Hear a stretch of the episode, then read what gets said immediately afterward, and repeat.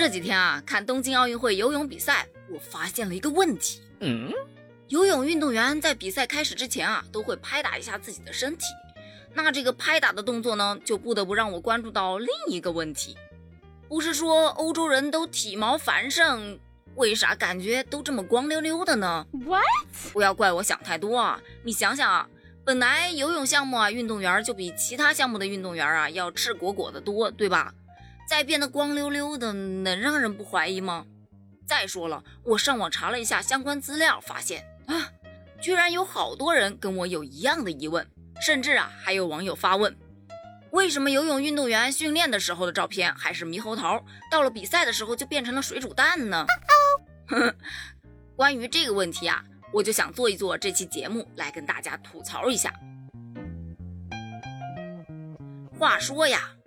游泳运动员在比赛前剃体毛，只是为了提高成绩，因为他们呢做了一项科学研究，关于无毛和带毛状态下人类皮肤啊在水中游泳的阻力啊是有差异的。研究表明呢，剔除体毛可以减少人体在水中的阻力，从而呢降低运动员游泳的生理成本。那到底可以提高多少成绩呢？美国游泳选手啊艾里克·凡特就说道。其实啊，在游泳池中剃掉了体毛之后，速度顶多能提高十分之一秒。但只要你的感觉你游得很快，你就会游得很快。啊，明白了，这说白了就是一种心理暗示啊！我剃了毛，我肯定比平时游得快。呵呵。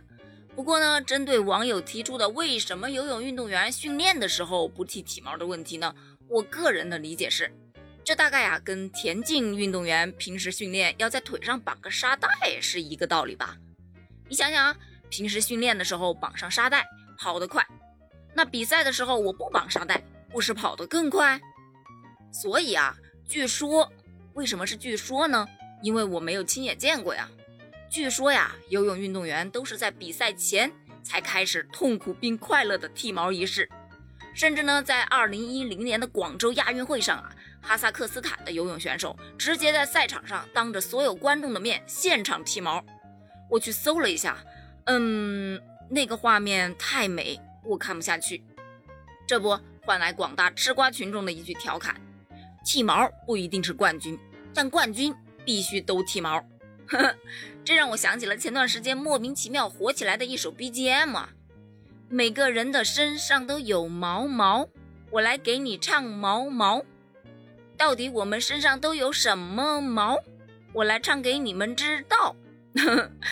这期节目呢就到这里了，欢迎订阅、关注、留言、点赞哦！我们下期再见。